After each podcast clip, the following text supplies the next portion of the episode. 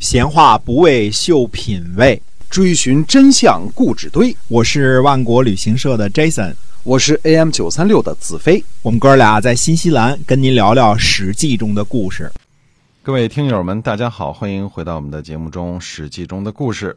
我们每天都会更新。今天我们继续的书接上文哈，还是讲一讲晋国的事儿。嗯，是的，公元前五百一十四年的秋天呢，晋国的韩宣子韩起卒。呃，因为这个我们说过啊，韩宣子韩琦是担任晋国执政或者叫中军将兼正卿这个职位时间最长的一个人了啊，二十几年啊，这个应该是二十二十五六年吧，这个是最长的一任中军将兼正卿了，因为这个。晋国呢，这种中军将兼正卿执政的这种制度呢，呃，差不多都是四年到八年一换，呃，除了极少的几个之外呢，就是呃没有这么长的任期的，呃，有点像这个，呃，现在美国这个这个什么这个任期似的，都是这个轮流执政。那么韩宣子韩起呢，算是担任这个职务时间最长的一个人了。一来是呢，当时可能也没有什么。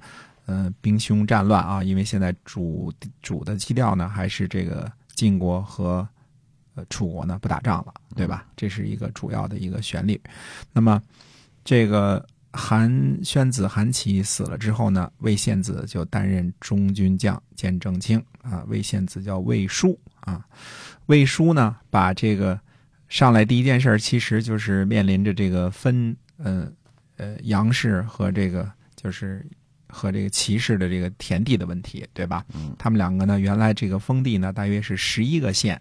那么魏献子魏书呢，就把齐氏的土地呢分成了七个县，把羊舌氏的土地呢分成了三个县，就变成十个县了。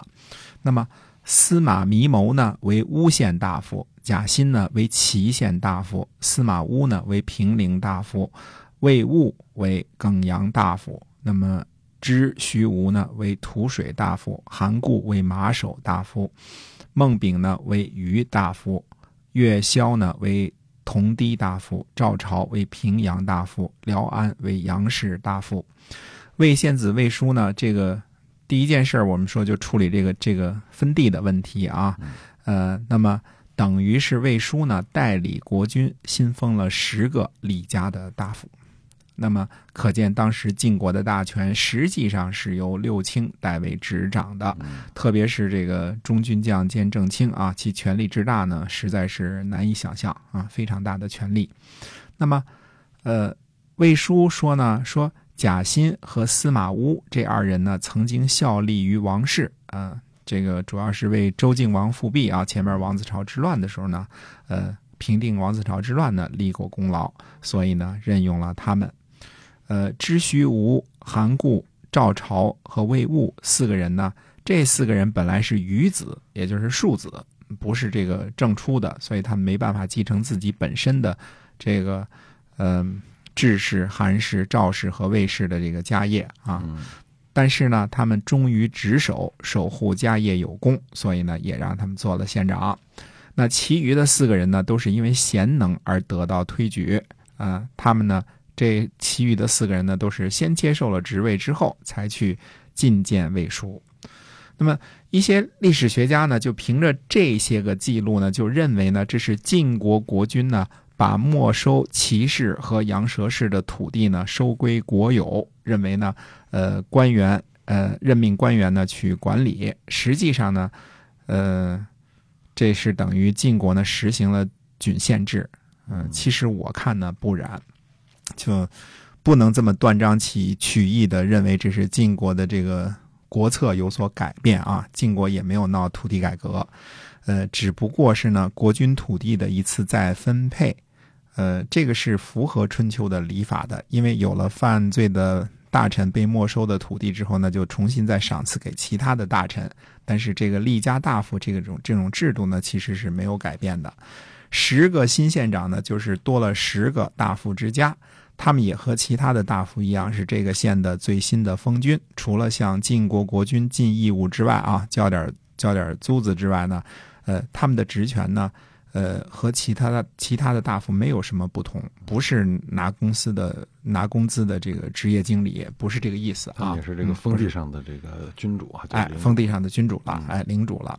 那么，呃，晋清宫呢，把这个齐婴抓起来这件事儿呢，这个，呃，是是错误，也有些蹊跷啊。这个，呃，因为。晋清宫同学的主要任务就是吃喝玩乐啊，基本上听听音乐、看看表演啊，这个喝点酒，对吧？基本上不理晋国的国政。那么智利呢，收取了贿赂，就直接去找晋晋清宫呢托人情儿呃，这个程序呢也是正确的，因为晋国的六卿权力虽然大，但是只限于什么呀？内政外交方面的权力，却是不敢呢自己动手抓大臣或者是杀大夫，这个都是。呃，不允许的，因为晋国呢有明确的法律规定，呃，如果一个大夫对另外一个大夫下手，这就叫动乱啊。而率先发起动乱的这个呃大夫呢是有死罪的，叫做手乱者死。这个我们一再会呃以后啊，一直到了六清之乱的时候，我们还会讲这个事情啊。嗯，所以抓齐营这件事呢，确实得找晋清公出头。啊，国君才可以抓大夫，对吧？嗯。但是齐营这个手下呢，呃，我觉得实在是被丝绸呢蒙蔽了眼睛了。已经得罪国君的这个情况之下，你怎么能够继续之前的这个动作呢？嗯，不但继续，而且还变本加厉，杀了人了。这就给这个齐清公这个暴怒啊，杀人抄家呢找到了一个借口。正好这个火上加油嘛，对吧？你不但，嗯。不赶紧这个认错哈，这个托人对吧？这个这个把你们家这家督救回来，还这个杀人了，这个就不对了。呃，那么在整个这个过程当中呢，六卿都没有站出来说话，看来这个杨蛇氏和这个呃齐氏这两家或者这两家的家督啊，平时和六卿的关系相处的并不是很好，嗯，对吧？那么齐营呢，呃，说的按照礼法来说。没错误，他作为骑士的家督呢，确实是有权利处置自己的家臣，包括抓起来，包括杀头啊。这种家督处置自己家臣的情况呢，在春秋时期屡见不鲜，也没看见哪个哪个国君这个横加干涉。但是这一次呢，显然是这个呃钱能通神啊，这个贿赂呢导致了冤狱，对吧？嗯，把这个呃骑士呢给杀了。那么。呃，齐营自己被杀呢还不要紧，而且呢还连累了谁呢？连累了杨蛇家也遭了殃，呃，闹得最后被实际上是被杀头、被抄家了，呃，闹的这个结果啊。那么魏书的处置呢，应该说还是很公道的，呃，这个十个县嘛，对吧？嗯，提拔了十个人，但是魏书呢还是担心，他就找来了大臣呢程专，他就问他说呢，他说。呃，我给我的庶子啊魏务也给了一个县，那大家会不会觉得我这是结党营私啊？对吧？因为你当着执政大臣给自己的庶子也整了一个县嘛，对吧？哎，程专就回答说呢，他说不会的，他说魏务啊为人呐，在远处不忘记国君，在近处呢不逼迫同僚，很仁义，有保守有保守礼义的心，而没有恶行，给他一个县呢，这不是很恰当吗？嗯，那往昔呢，呃，武王克殷的时候呢，光有天下，封了兄弟之国十五人，姬姓之国四十人，都是举亲呐。只要是，呃，这个赏赐呢以德行为依据，那就可以了。哎，这就是这个这一段呢，我们说这个羊舌氏和齐氏的土地呢，呃，重新分配，呃，等于说这个，呃，重新提拔了十个大臣。那么晋国这点事儿呢，这个还有点事儿啊。我们说这个，呃，到底魏献子、魏叔是怎么执政的？那么下次呃再跟大家接着说。好，我们今天啊《史记》中的故事先跟大家分享到这儿，感谢您的收听，我们下期再会，再会。